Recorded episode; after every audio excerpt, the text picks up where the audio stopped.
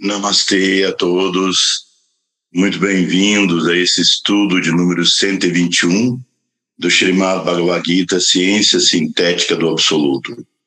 De acordo com os ensinamentos dos acharyas, os grandes seres da divina hierarquia, através da linhagem da Shuddha Dharma Mandalam. Nós estamos aqui hoje no Paramatniketam Ashram, ao pé do, do Himalaia e aqui às margens do rio Gangá, comemorando esse período do Navaratri, depois de termos subido até Kedarnath, Badrinath, ido até Joshimak, onde Shankaracharya realizou aquele grande movimento aqui na Índia de transformação, de trazer o Sanatana Dharma na sua forma mais pura, mais elevada. Nós então estamos aqui agora com quatro e meia da manhã, da manhã aqui em Rishikesh. O Ashram Parmat Niketam é presidido pelo Swami Chidananda Muniji, é uma pessoa realmente extraordinária que tem feito um trabalho de grande valia ele é uma personificação do conceito de que o Sanatana Dharma não deve ser apenas vivido no interior de cada pessoa, mas promover esse ensinamento, esse conhecimento na nossa vida. Ele tem se empenhado em melhorar o ambiente.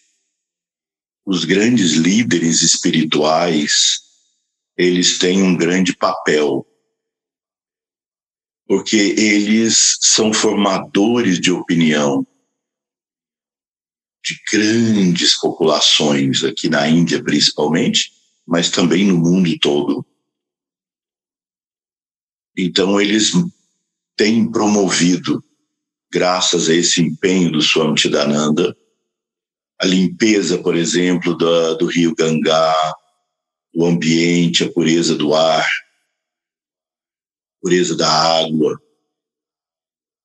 a promoção da energia limpa. Então, materializar nesse mundo o Sanatana Dharma, promovendo o bem.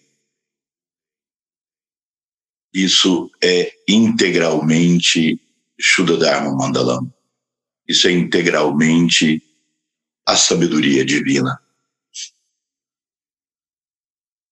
E isso nós vemos aqui materializado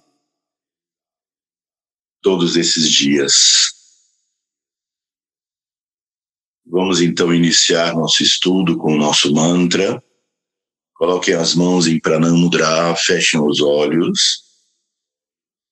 Om Gananatva गणपतिगुं हवामहे कविं कवीनम् उपमाश्रवस्तमम् ज्येष्ठराजम् ब्रह्मणा ब्रह्मणस्पत अनशृम्वम् नुतिभिसीदसादनम् ॐ श्रीमम् महागणपतये नमः नमस्ते नरदेवाय नमो नारायणाय च। बादरीवननाथाय योगिनं पातये नमः। नारायणं नमस्कृत्य नरं चैव नरोत्तमं। देवीं सरस्वतीं व्यसं ततो जयामुदीरये। नारा नारायण जतौ जगातास्तिस्तैस्तिस्तौ शूदसङ्कल्पनतौ। च वंदे कृष्ण अर्जुनौ सना ॐ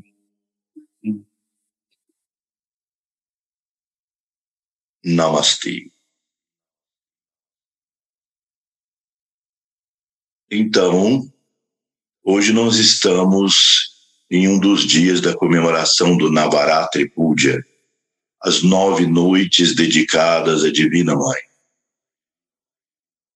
Aqui no norte da Índia não há tanta tradição de adoração da Devi no Navaratri, não é tão popular, não é tão comum, mais para o centro-sul da Índia.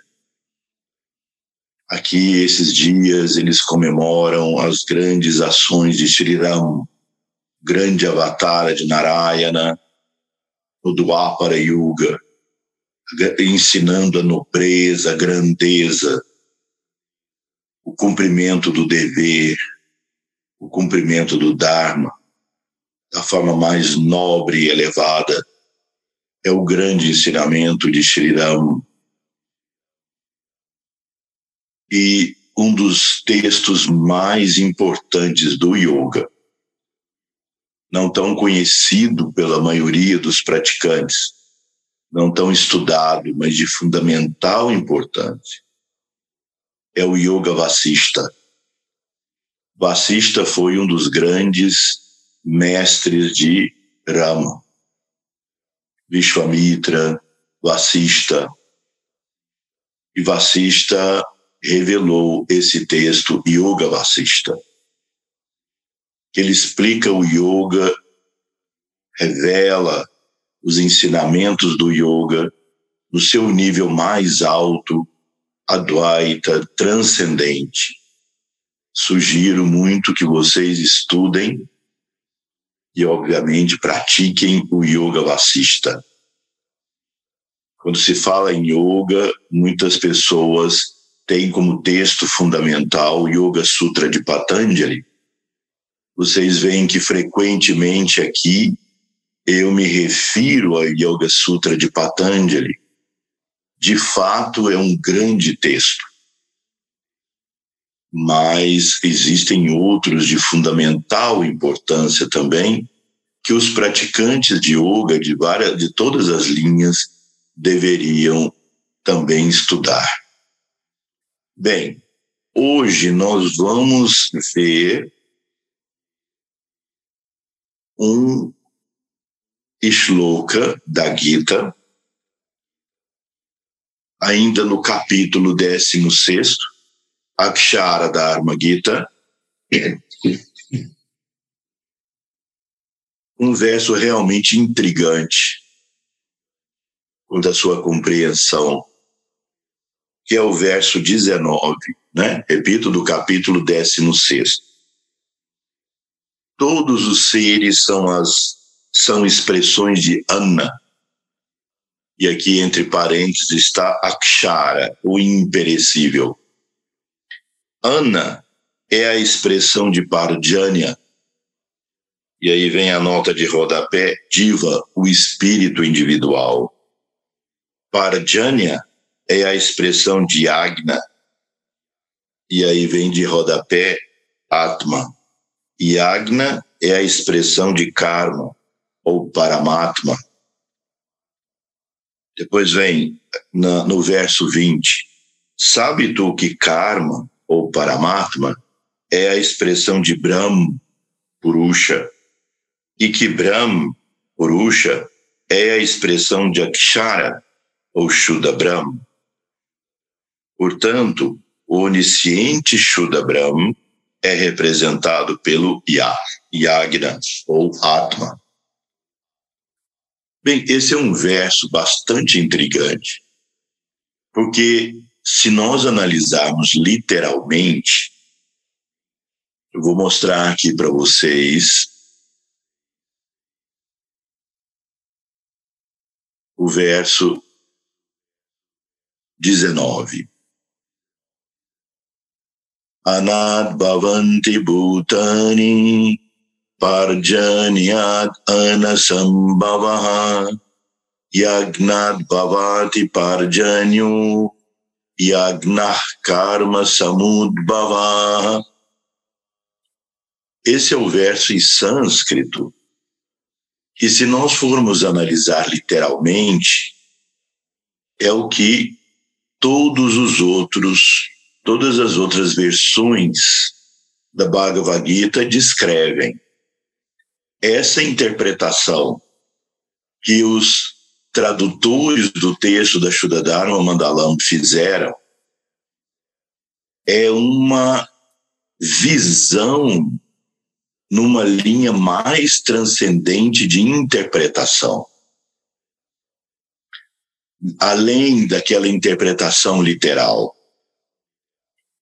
Então vamos ver essas duas maneiras de interpretar esse verso.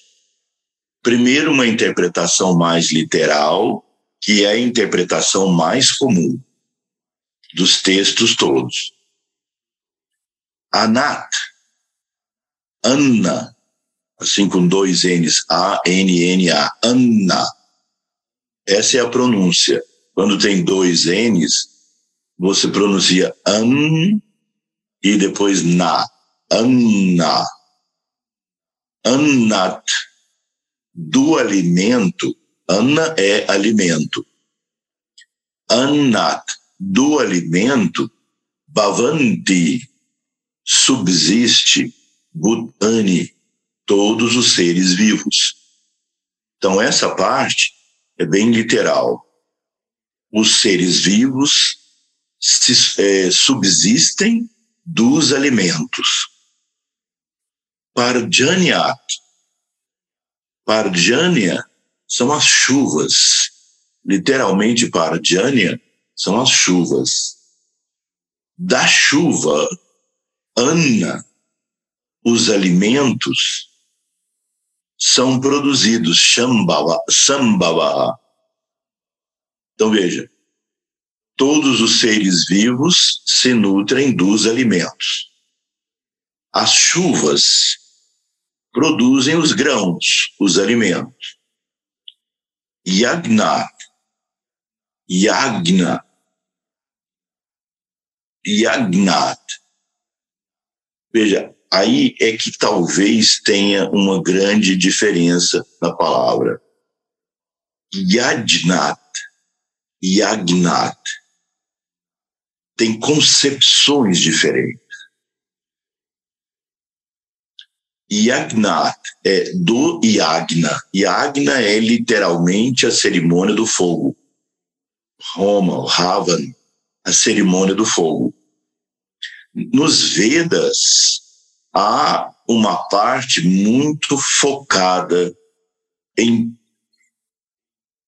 interferir, harmonizar as forças da natureza por meio da execução dos yagyas, a cerimônia do fogo.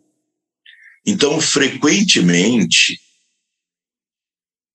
em várias partes dos Vedas você encontra cerimônias e águias feitos para harmonizar as forças da natureza, promovendo as chuvas. tão importantes como no nosso país, em todos os lugares do mundo, nós somos completamente dependentes das chuvas virem no período adequado para produzir os nossos alimentos. Quando se esperam as chuvas para poder plantar, como se nós uh, observarmos nesse momento, na região central do Brasil, depois de um longo período de seca, aí vem as chuvas. As primeiras chuvas já fazem os agricultores se empenharem em preparar a terra, jogar as sementes, para que então os nossos alimentos sejam produzidos e aí com isso alimentar a população mundial. E o Brasil é um grande celeiro dos alimentos. Mas é óbvio que, por mais tecnológico que seja nosso sistema, nós dependemos das chuvas. Parjanyat, das chuvas, Sambhavaha, os alimentos são produzidos. Yagna, a execução do sacrifício, a execução do yagna, bhavati, torna possível para Janyat, as chuvas, Agnat, da execução dos sacrifícios, karma, através dos métodos prescritos, samudbhava, ou seja, nascem as ações apropriadas. Depois o próximo verso. Karma Brahmonidbhavam Vidi Brahmukshara Samudbhavam Tasmad Sarvagatam Brahma Nityam Yagne Pratishtitam Karma. Isso conectando com o verso, o shloka anterior. Então, vamos conectar os alimentos sustentam os seres vivos. As chuvas produzem os alimentos. Os yagyas promovem as chuvas.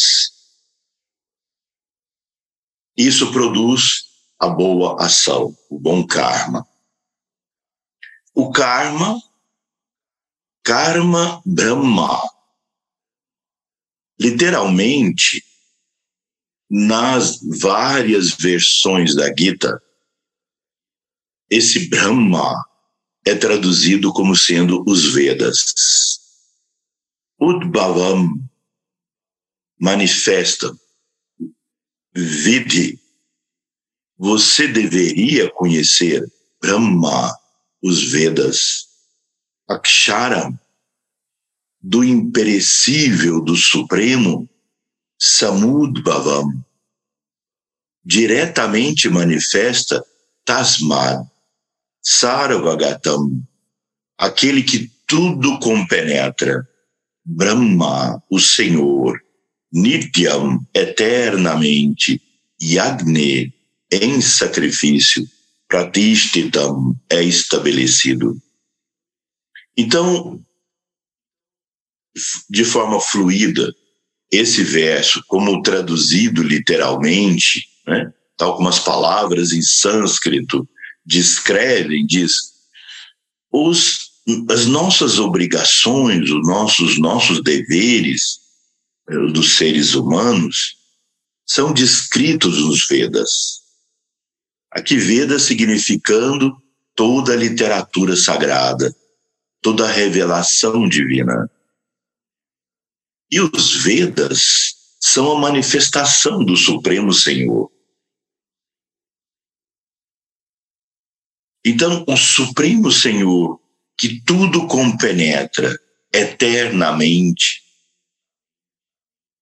atua como yagna, como sacrifício. Veja, a cerimônia do Yagya,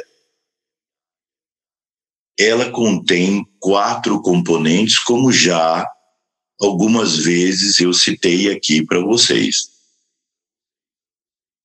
A cerimônia é composta de quatro componentes. Primeiro, Yajamana. Yajamana é aquele que faz a oferenda. Oferece ao fogo o samagri, que é o segundo componente, que são as oferendas que nutrem o fogo.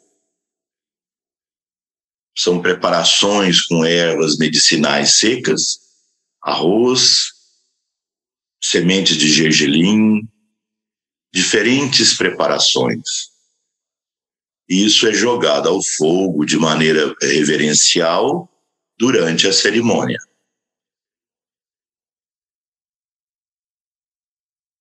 O terceiro componente é o Agni, o fogo, que tudo digere e transforma.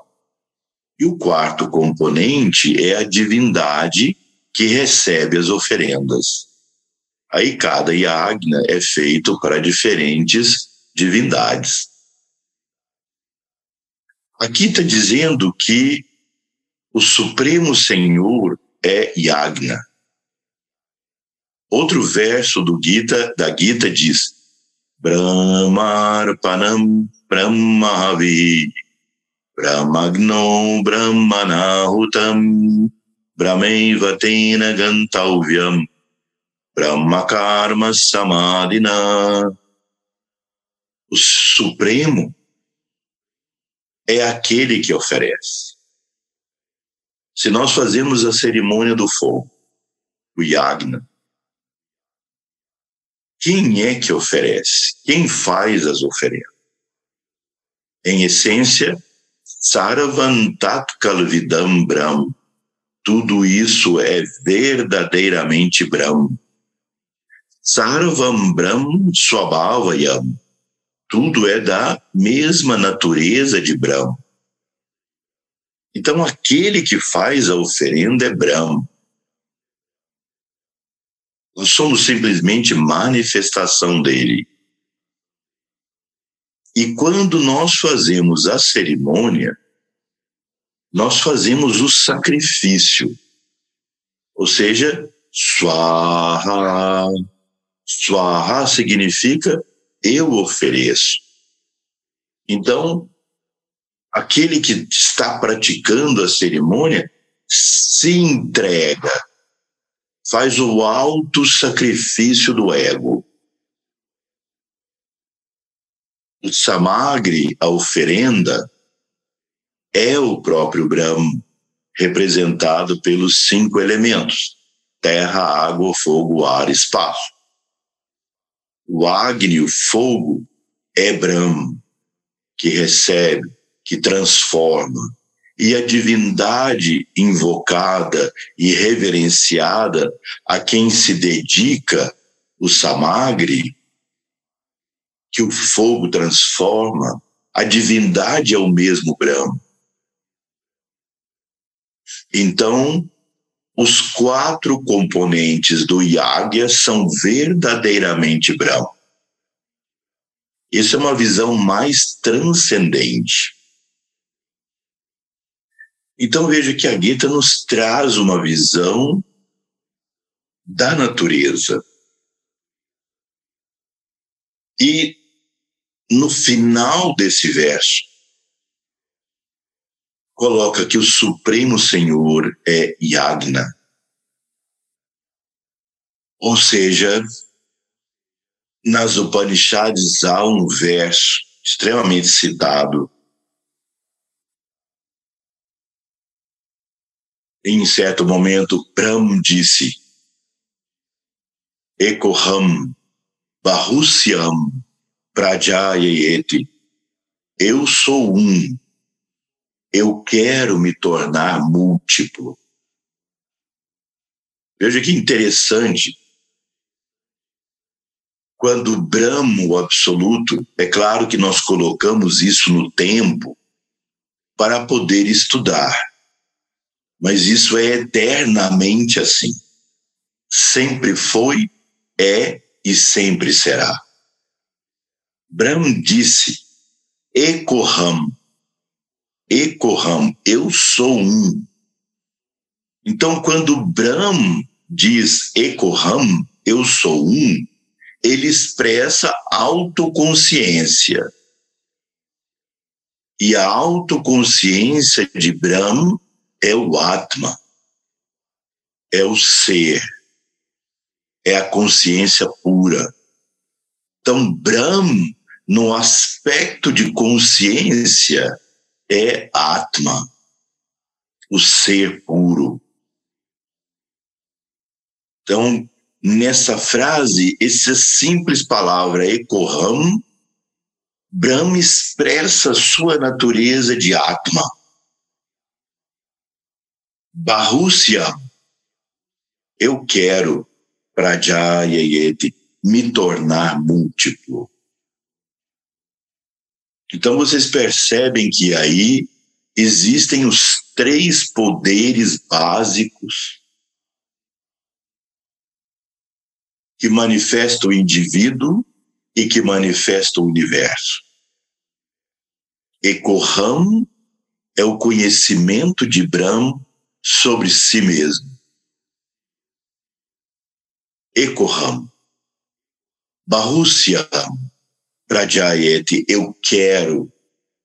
Ou seja, quando é óbvio que isso é uma frase simbólica, eu quero é o desejo brâmico de se manifestar. É o sankalpa de Brahma. Então há o conhecimento de Brahma, que é o conhecimento do Atman. Há o desejo brâmico de se manifestar. E a ação de Brahma se manifestando por meio da criação, manutenção e desintegração. Brahma, Vishnu e Shiva. Então, nós temos aqui, de acordo com o ensinamento dos mestres, essas três funções inerentes ao Supremo. A função do conhecimento, a função do desejo e a função da ação na função do conhecimento, Ekoham, eu sou um. Quando nós buscamos nossa real natureza, quando nós buscamos conhecer quem de fato nós somos, Aham Atma Asmi, eu sou verdadeiramente o Atma. Ou seja, quando nós buscamos autoconhecimento, conhecimento da nossa real e eterna natureza, nós nos vemos como Atma. O universo é a expressão do desejo do Supremo de se manifestar, de se expressar por meio de suas manifestações.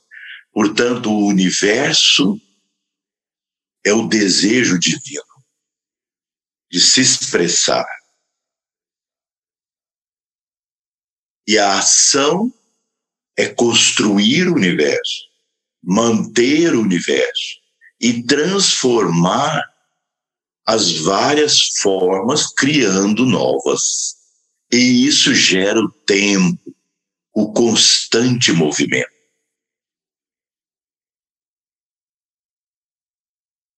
O conhecimento de Brahma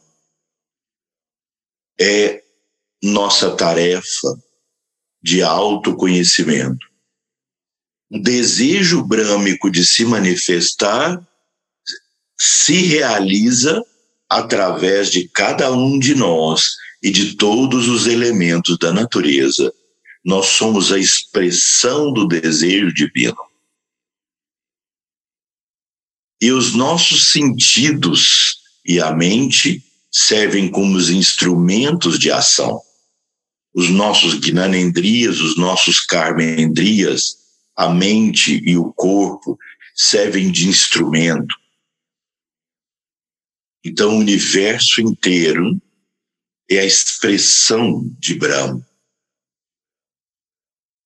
Por isso é que nós podemos ter dois grandes sentidos nesses dois versos intrigantes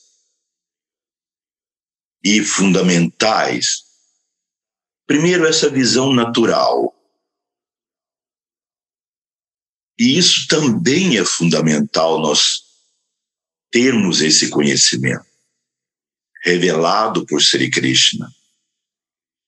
No fim, aquele alimento que nós temos na nossa mesa, que nos nutre, que sustenta a nossa vida, assim como o alimento de todos os seres vivos em todo o universo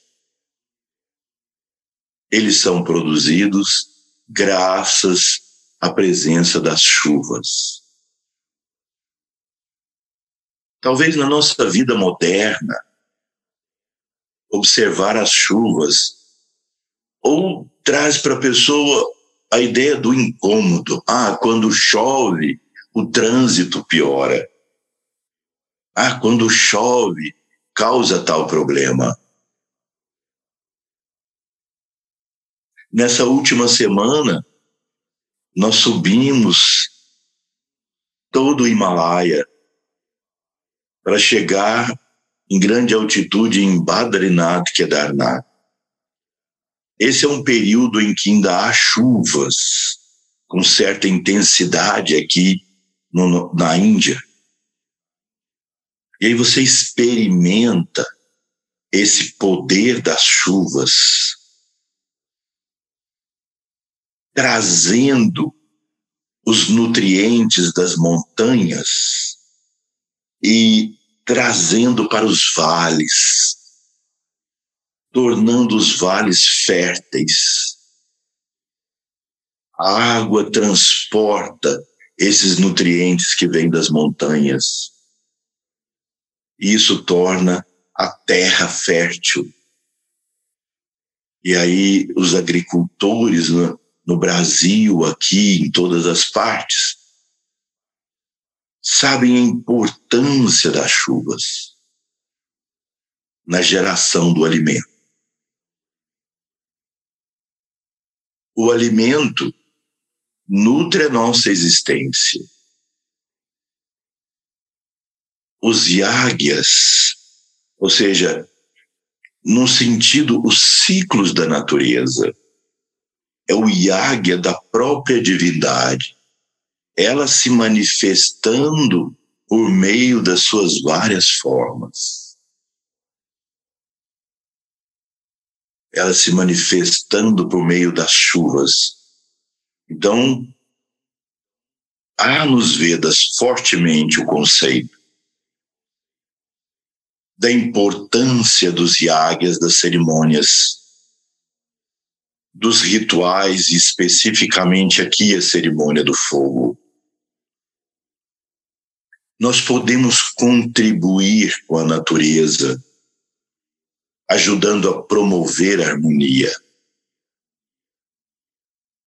Isso exige um certo grau de sacrifício e águia de nós mesmos. Nós podemos contribuir, por exemplo, diminuindo o consumo excessivo, o consumo desnecessário porque com o aumento da população, o planeta provavelmente não conseguirá sustentar todo o consumo crescente do próprio enriquecimento das populações. E o estímulo do consumo excessivo. Desnecessário e muitas vezes, e quase sempre, adoecedor. Porque o consumo excessivo que nos leva ao exagero na comida, ao exagero no uso dos recursos naturais. E isso acaba produzindo toxicidade na natureza. No texto clássico de clínica ayurvédica, Charak Samhita, o sábio Charak, provavelmente no ano 500 antes de Cristo, porque essas datas são muito difíceis de, de, de acertar, Charak fala sobre as pandemias. Ele cita há 2.500 anos situações de toxicidade do planeta provocada pelos seres humanos, pelo nosso comportamento. Também fala de produção de alterações naturais independentes do ser humano. Cataclismas, mudanças climáticas não provocadas por ser, pelo ser humano. Mas cita fortemente nosso papel, e aí ele via o futuro. O, o, nosso papel em contribuir para promover a toxicidade da água, do ar, da geração de energia, do consumo de recursos naturais.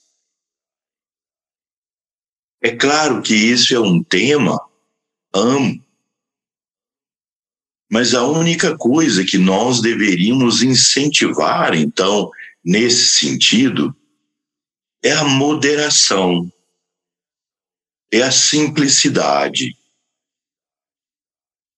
que são pilares da vida, do estilo de vida de um yogi,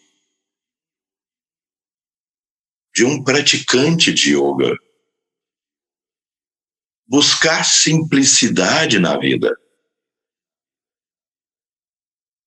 Pode ter, obviamente, todos os bens e meios para que sua vida seja ampla, plena, satisfatória, feliz.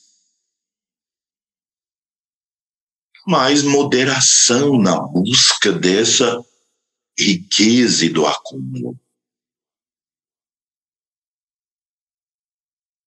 Utilizar bem nosso tempo. Promover o bem-estar promover a saúde, promover a natureza. Veja que todos os nossos púdias, todos os nossos yagyas, todas as nossas cerimônias reverenciam a Mãe Terra. Durante o processo do ritual, em certo momento, pegamos flores, arroz, água consagrada e entoamos o mantra पृथिवी त्वया धृता लोका देवी त्वं विष्णुनादृता त्वं चादरायवं देवी, पवित्रं कुरुशासनं पवित्रं कुरुशासनं, पवित्रं कुरुशासनम् जिस। Todos os mundos estão conectados com o Senhor Supremo, Vishnu. A Mãe Divina, a Terra, Prithvi, está conectada com Vishnu. Ó oh, Mãe Divina, ó oh, Mãe Terra, conecte, conecte-nos com essa força cósmica. Então, é uma visão de que o planeta Terra é nossa grande mãe, que nos nutre, que nos sustenta, que promove a nossa evolução, que permite a nossa evolução. Porque só através da aquisição de um corpo nesse mundo, nessa fase do nosso processo evolutivo, é que nós podemos ganhar sabedoria e realização. Então, a Mãe Terra, nos permite estar aqui. Por isso nós a reverenciamos todos os dias. Todos os dias de manhã, assim que acordamos, pedimos permissão para a Mãe Terra para pisar nela. Ou seja, há uma constante reverência a essas forças da natureza nos Vedas na cultura do Sanatana Dharma. Nós todos que somos praticantes de yoga devemos promover isso no mundo. Obviamente sem gerar mais uma forma de agressão, mas mostrando, ensinando, criando esse conceito da interdependência. De fazer mal à natureza, destruir os elementos da natureza, significa destruir a nossa possibilidade de viver nesse planeta. Não de destruir o planeta.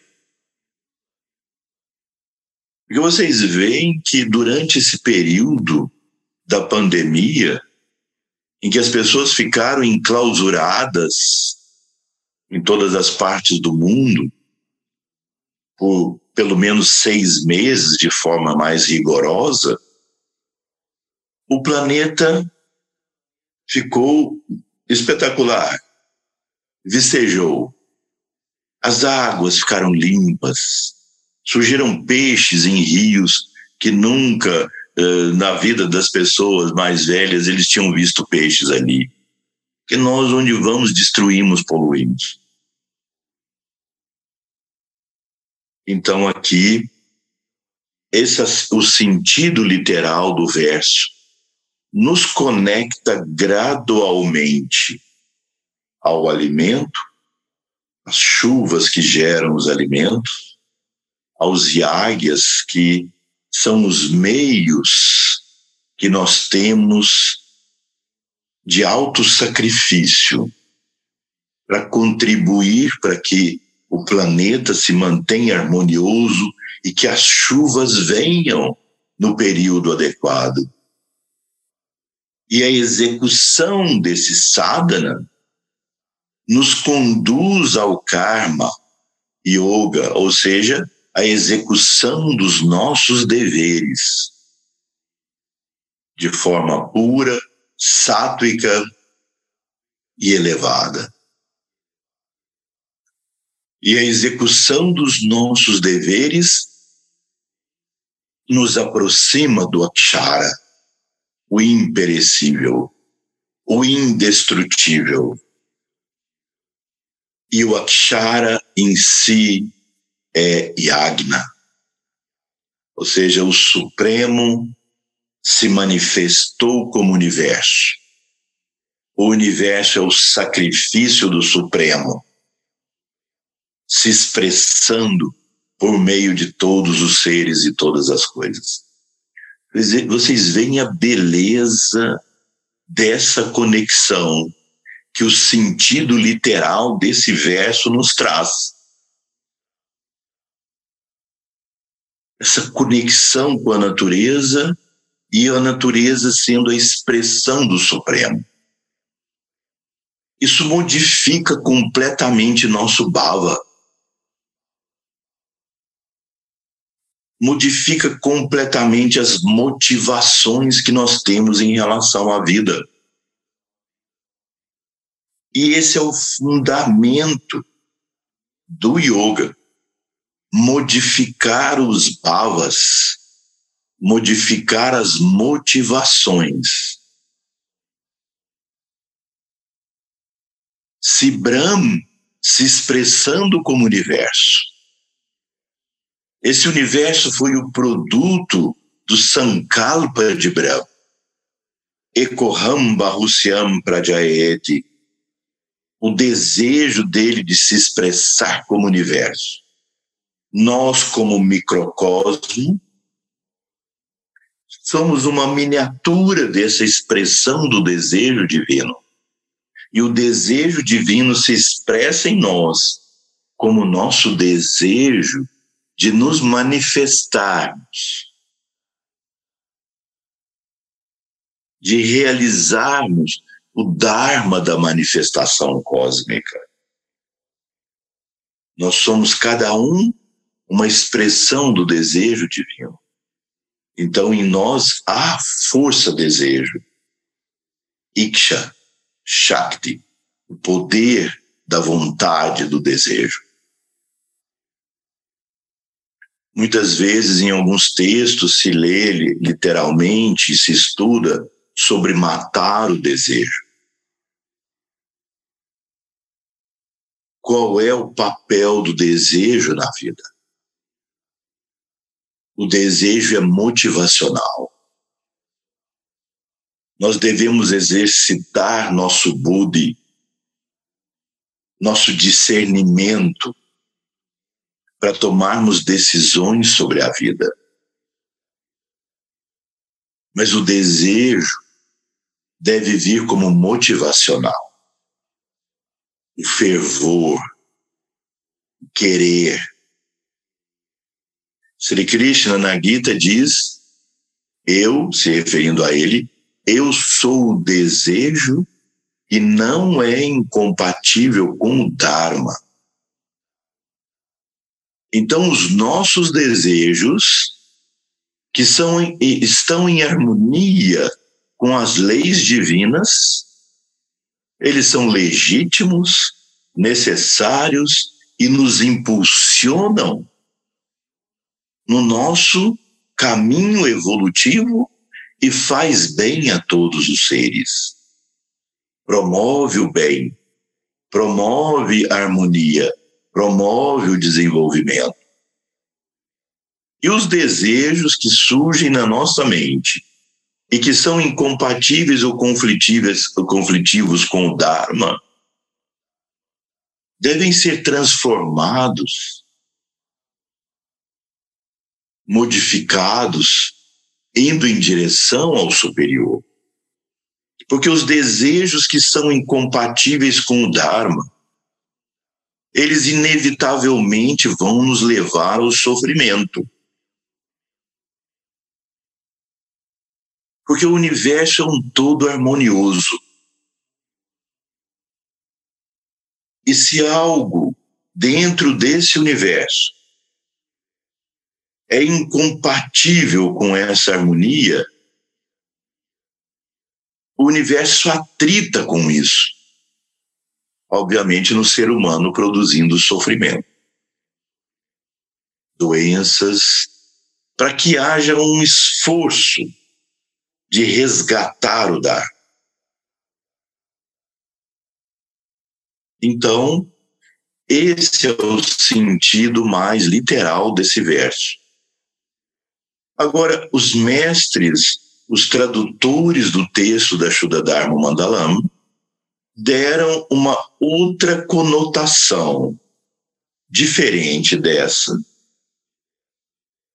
Não menos importante, não menos viável, não menos talvez que esteja no coração, na mente, na consciência de Sri Krishna quando ele revelou esse verso.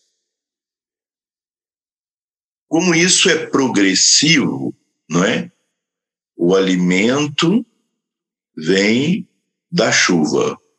A chuva vem do, do yagna. O yagna vem do karma.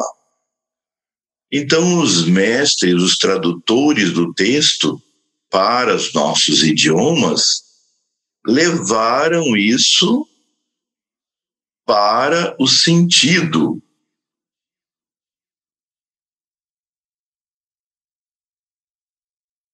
desses versos, desse, desse quadro que nós já vimos anteriormente.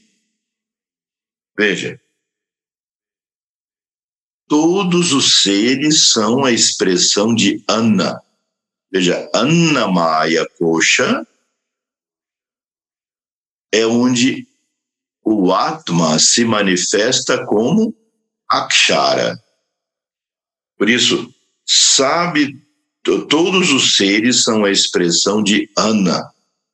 Então, os mestres ou os tradutores, obviamente, dos, da, da Gita, de acordo com os ensinamentos da Shuddha Dharma Mandalam, disseram que esse Ana se refere ao Akshara, ou seja, a expressão da consciência do Atma por meio do Annamaya Kosha.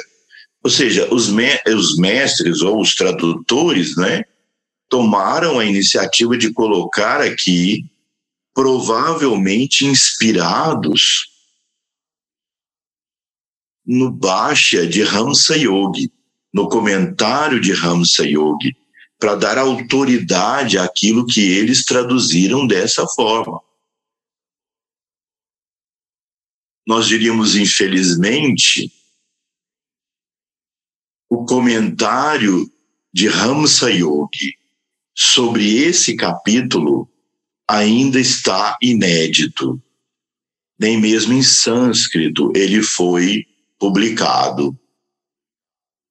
Nós esperamos que em algum tempo, em algum momento, os rishis, yogis e sábios da Shuddha Dharma Mandalam que são avadutas e sannyasis vivendo nessas montanhas e nesses lugares mais afastados, com seus discípulos em meditação e trazendo a luz da sua aura divina para o engrandecimento, o crescimento desse planeta, que em algum momento eles possam nos trazer de forma completa esse Bhashya de Hamsa Yogi foi publicado através do Swami Subramaniananda e do Pandit Srinivasa Acharya, foi publicado o Bodhgata, que significa introdução, e os comentários dos primeiros capítulos de Hamsa Yogi. Mas não os capítulos todos ainda. Um dia, provavelmente, os mestres vão trazer isso. Mas é provável, então, que essa interpretação que eles fazem aqui, que eu poderia dizer que é uma interpretação completamente simbólica e não literal dos versos em sânscrito. Não há conexão literal. Mas, sem dúvida, que tem uma lógica e uma grandeza nisso. Então, os mestres colocaram como akshara anna, o alimento, ou seja, a primeira manifestação externa da divindade. Desculpem, a primeira manifestação interna da divindade. Anna é a expressão de Parjanya. E aqui, então, Parjanya, os tradutores colocaram como diva. Então, Akshara é a expressão de diva. Diva é a expressão do Atma. Atma é a expressão do Paramatma. Paramatma é a expressão do Purusha. Purusha é a expressão de Brahma. Então, veja, para Jani é a expressão de Agna, e Agna aqui é colocado como Atma. Atma é a expressão do Karma, Paramatma. Sabe tu que Karma ou Paramatma é a expressão de Brahma, aqui trazido como Purusha? E que Brahma, ou Purusha, é a expressão de Akshara ou Shuddha Brahma. Então aqui o Purusha é a expressão de Brahm no seu estado supremo. Portanto, o onisciente Shuddha Brahm é representado por Atma. Não é? Então, por que Shuddha Brahm? Por que o absoluto é representado por Atma? Porque Atma é a expressão da consciência. Brahm, o absoluto transcendente, se manifesta como consciência. Nós vimos no início de hoje que existe o conhecimento de Brahm, Ekoham, eu sou um. Então, o Ekoham, o eu sou um, que é autoconsciência ou consciência em si, o aspecto tit ou consciência, ele se realiza quando nós nos conectamos com o Atma, no santuário do nosso coração. Se nós queremos conhecer Brahma, o absoluto, nós devemos ir através do Atma, ou a chispa divina, no nosso coração. Provavelmente por isso Jesus disse: Eu sou o caminho, a verdade e a vida. Aquele que vê a mim, vê ao Pai. Provavelmente isso significa Jesus representando o Atma. Exatamente como Sri Krishna coloca aqui, e ele é o Supremo. Assim Jesus também colocou. Ele, aquele que vê Jesus ou o Atma no coração, realiza o Supremo. Nossa meta de realizar Brahma se faz através do filho. Se chega ao pai pelo filho. É uma certa correlação. O filho é tito, é consciência. Meditar no ser no nosso coração nos leva à realização do absoluto. Por isso, portanto, o onisciente Shuddha Brahma é representado pelo Atma, a chama no coração. Então, espero ter mostrado essas duas formas de interpretar esse intrigante verso, como eu disse no início. A forma mais literal, é a mais comum em todos os textos, em todas as versões publicadas da Gita, e a forma que os tradutores da Shuddha Dharma Mandalam colocaram para esse verso. Por que eu digo os tradutores? Porque, originalmente, Swami Subramaniananda e Pandit Srinivasacharya, os primeiros iniciadores externos da Shuddha Dharma Mandalam, eles publicaram um texto em sânscrito. Então, o texto em sânscrito é exatamente igual, somente quando o texto em sânscrito foi traduzido e publicado para o inglês,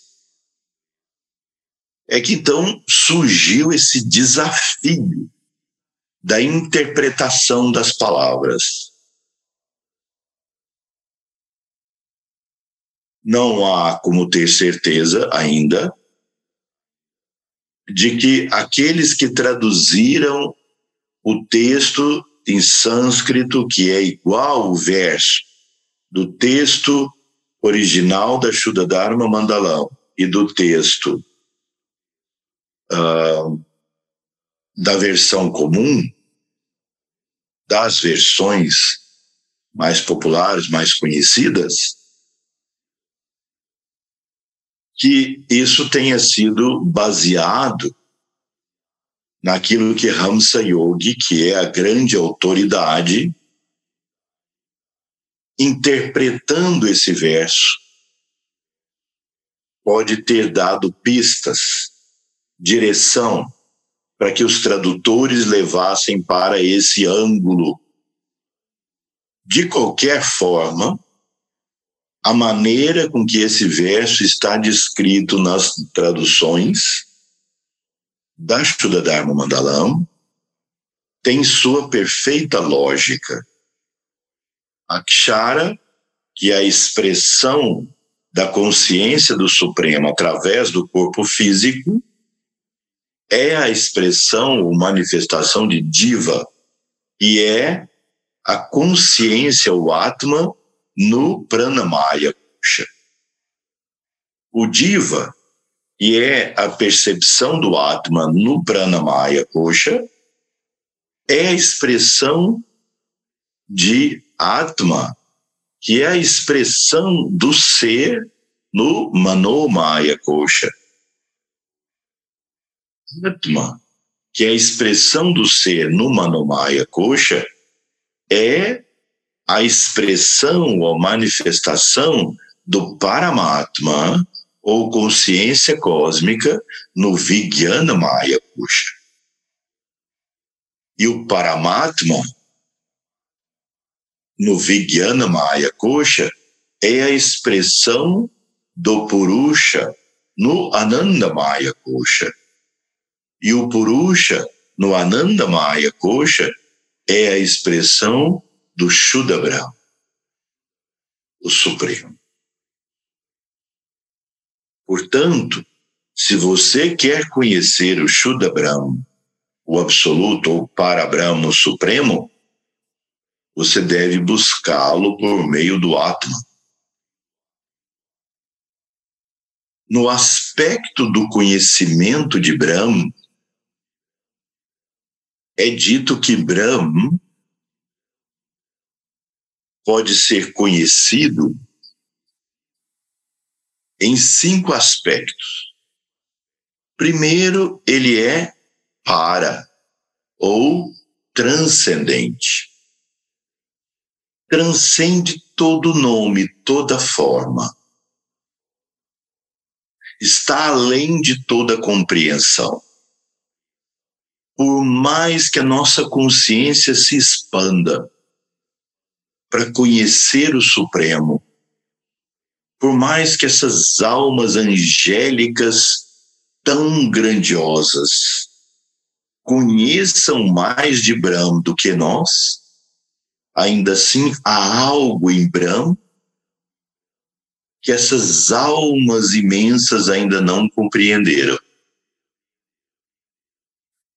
Aquilo que se chama nete, nete, que só pode ser descrito por isto não, isto não.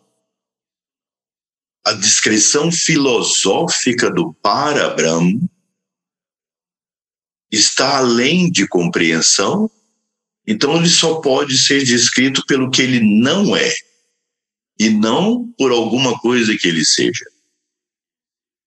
Porque aquilo que ele é transcende qualquer compreensão. Brahm pode ser conhecido como Karana,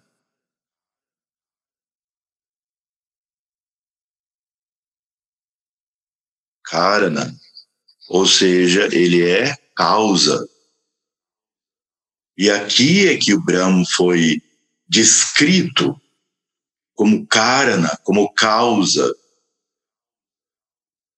Shuddha Brahma expressa Purusha. Purusha expressa Paramatma. Paramatma expressa Atma. Atma expressa Diva. Diva expressa Akshara o indestrutível. Ele é a causa de todas as coisas, a causa sem causa. Não há nada além dele.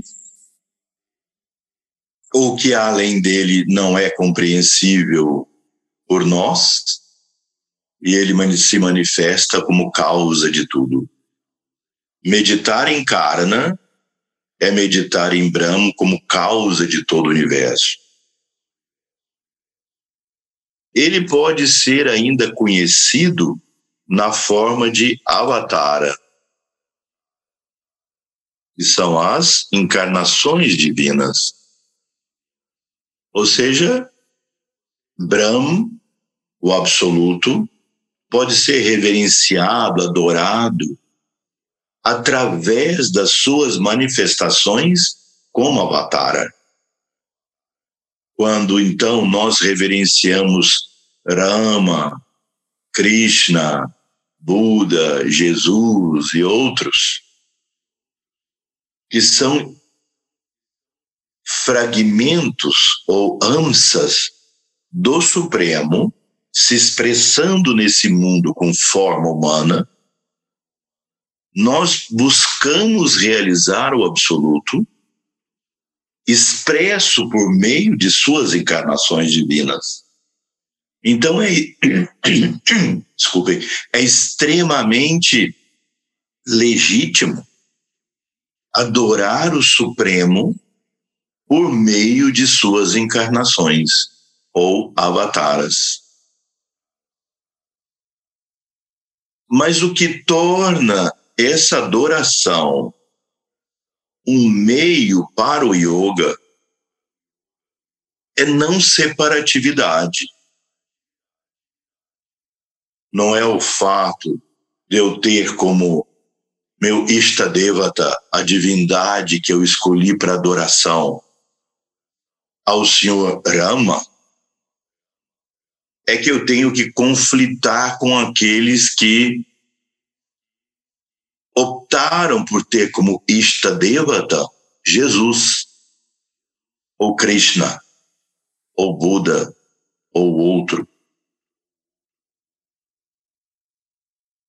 Não separatividade, porque nesse conceito todos eles são as expressões únicas, as expressões do único, do supremo, do um, Então, adorar ao Supremo na forma de avataras, adorar o Supremo na forma de Archa, que são as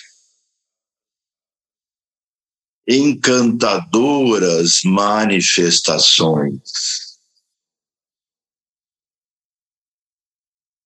As várias formas do divino. Por exemplo, aqui na Índia isso é extremamente comum. Você vai em Arunachala, a montanha no sul da Índia, e eles olham para aquela montanha como sendo a luz do Supremo que se materializou na forma da montanha. Então eles olham para a montanha como Deus. Aqui nós estamos a poucos metros do Gangá, do, do rio Ganges. Nós estamos aqui às margens do Gangá. Infelizmente, pelo horário, tudo escuro, não teria. Eu gostaria de estar lá, ali próximo, na beira do rio, fazendo esse, essa nossa, esse nosso estudo. Mas pelo horário, isso não é possível, ou vocês não veriam nada ali em volta, está tudo escuro. Mas é, essas pessoas olham para o Gangá, para a mãe Gangá, e veem nesse rio a mãe divina. Todos os dias eles fazem o Arati no final da tarde e fazem reverências de grande devoção a Deus na forma daquele rio. O rio expressa a mãe, porque ele nutre, desde o momento que ele surge no Alaknanda, lá onde nós fomos, no topo do Himalaia, eu diria o topo até onde nós fomos, é, onde se origina o Gangá através do Alaknanda e depois vão se juntando outros rios. Desde ali ele nutre todas as pessoas, os animais, as plantas. Tudo depende dessa artéria de vida que desemboca lá em Calcutá mas entre o Himalaia e o e Calcutá nutre, nutre, sustenta, como Deus faz. Então eles olham para o rio como Deus, a deusa, a mãe divina. Nós subindo até Badrinath, vêm pessoas da Índia toda, do mundo, mas da Índia toda, milhares, milhares. Elas fazem um sacrifício imenso de subir a montanha de forma difícil. Para entrar numa fila longa e simplesmente passar na frente do altar central por um instante e ter o darshan daquela imagem esculpida numa pedra chaligram que ninguém sabe quando foi colocada ali, porque os textos mais antigos descrevem a imagem de Narayana nessa gruta. E aí se construiu o templo em torno dessa gruta.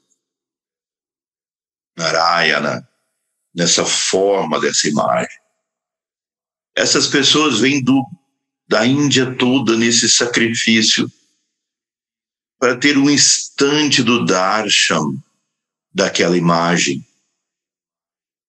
Isso para eles é o, é um momento de extrema devoção e reverência, porque para eles aquela imagem é a presença viva de Deus.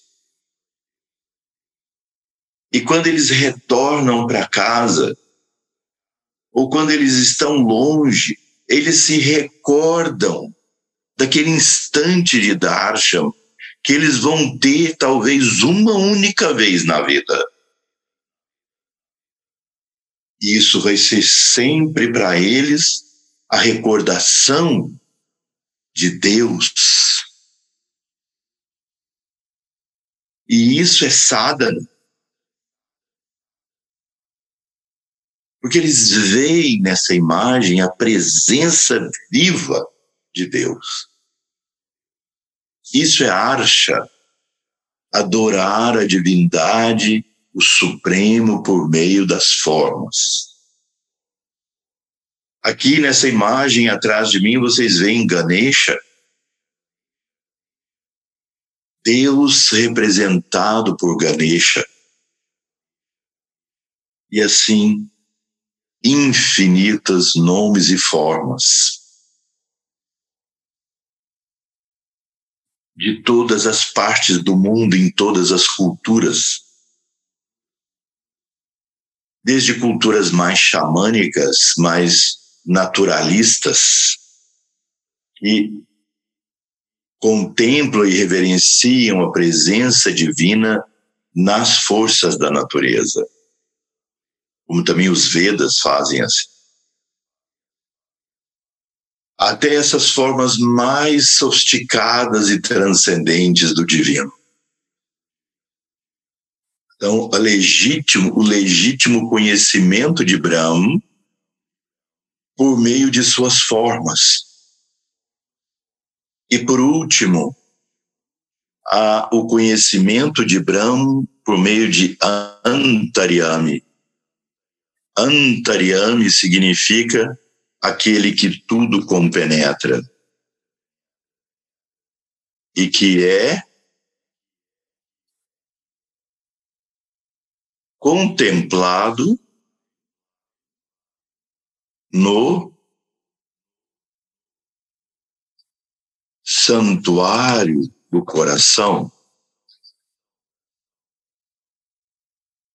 Os mestres nos ensinam que essa forma antaryami, o todo compenetrante, como uma consciência que tudo compenetra e sustenta e que permanece imutável, ainda que todo compenetrante, e que ele pode ser compreendido e realizado no santuário do nosso coração. Onde é o nosso Badarinath. Onde é a caverna, a gruta, onde a presença do Supremo foi colocada? Onde é o nosso Kedarnath? Igual Badarinath, mas ainda difícil de chegar até lá. As pessoas também, depois daquele sacrifício de uma caminhada horas e horas. Contemplam, têm a graça de contemplar aquilo que é uma pedra, no sentido mais literal, mais não devocional, e que é a presença de Shiva como pura consciência se materializando na forma de uma pedra, o lingam, Shiva Lingam. A luz materializada. Onde é o santuário Kedarnath Badarinath? Onde é o santuário? No a caixa do coração. Esse é o nosso Badarinath através dessa adoração da chama no coração, nós contemplamos o Supremo. Nós realizamos o Supremo. Nós, como aspirantes à prática do yoga, devemos ter isso em consideração diariamente, diariamente, entrar em nosso Badrinath de onde flui o rio Alaknanda que se forma o Gangá, a mãe Gangá. Ou seja, da chama no coração flui a vida, flui a Shakti, como um rio que emana desse santuário do coração e gera a nutrição, a vida.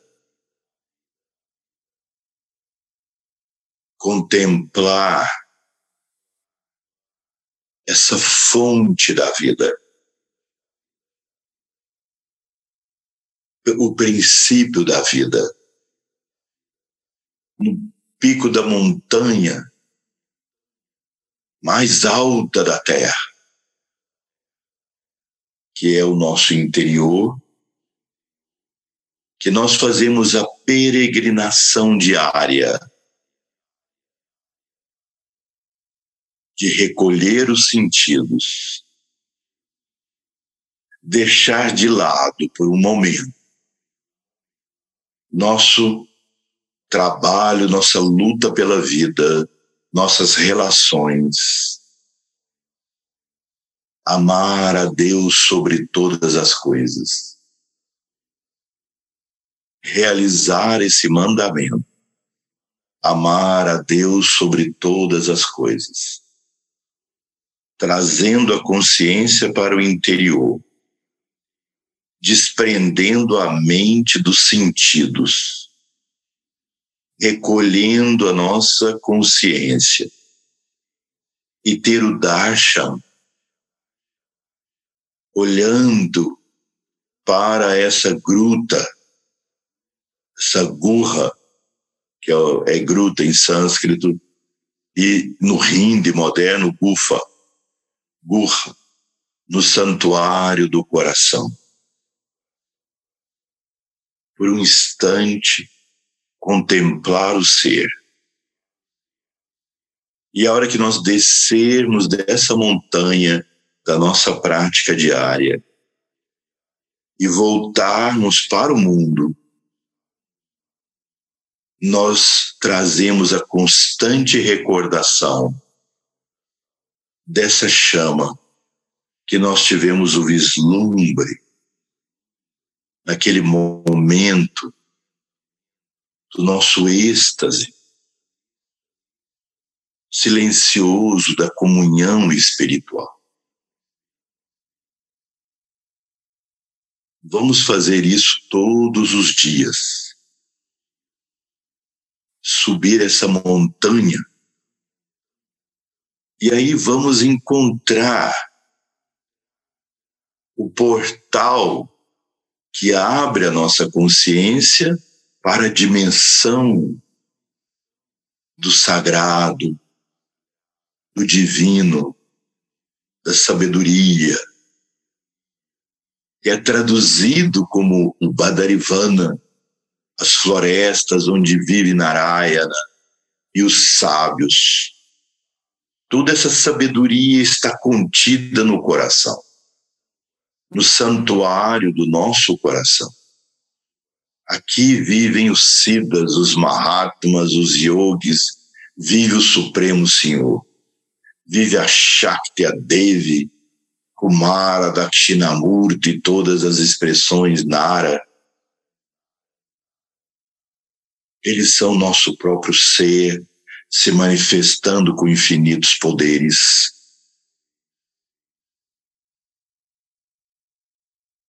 Buscar dentro de nós isso. É legítimo nós fazermos essas peregrinações e ir a esses lugares sagrados para sentir esse bala, sentir esse estrada, esse fervor. Mas o que de fato nos conduz a nos libertarmos da nossa ignorância existencial e, portanto, nosso sofrimento existencial é contemplar essa chama no coração como antaryami. Essa chama, na verdade, ela compenetra o universo todo. Nós devemos manter a consciência disso, mas ela se expressa através da chispa divina no nosso coração. Os mestres ensinam que a contemplação do Antaryami Atma no santuário do nosso coração é a religião eterna. É a religião do Kali Yuga. A era de síntese. Que todos devemos realizar isso. Então, nós completamos aqui agora o estudo desses mais demais esses dois shlokas do capítulo 16, Akshara Dharma Gita, e na próxima semana, se Deus quiser, nós vamos continuar esse nosso estudo. Que tenham todos uma boa noite, um bom dia e que esses ensinamentos possam penetrar de fato no coração de cada um e promover aquilo que esses dois versos nos trazem nessas duas grandes dimensões. A dimensão natural, que é o nosso vínculo com a natureza, através do alimento, das chuvas, do nosso ambiente natural. E, por outro lado, a ênfase e a revelação que os mestres trazem dessa visão voltada para os diversos níveis em que nós podemos contemplar a divindade dentro do nosso coração. Coloquem as mãos juntas no centro do peito. Kayena vacha manasendriyairva बोध्यात्मान व प्रकीर्ति स्वभवान् कारोम्यद्यात् सकलम् परस्मै। नारायणायेति समार्पयामि। नारायणायेति समार्पयामि। त्वमेव माताश्च पिता त्वमेव। त्वमेव बन्धुश्च सखा त्वमेव। त्वमेव विद्या द्रविणं त्वमेव। त्वमेव सर्वं, मम देव। त्वमेव सर्वं मम देव देव श्रीगुरुभ्यो नमः हरिः ॐ Namastê. Então, felicidade a todos, com a graça de Sri Krishna, Senhor Narayana, da Divina Mãe, nesse Navaratri Puja. Que todos sejam felizes. Namastê.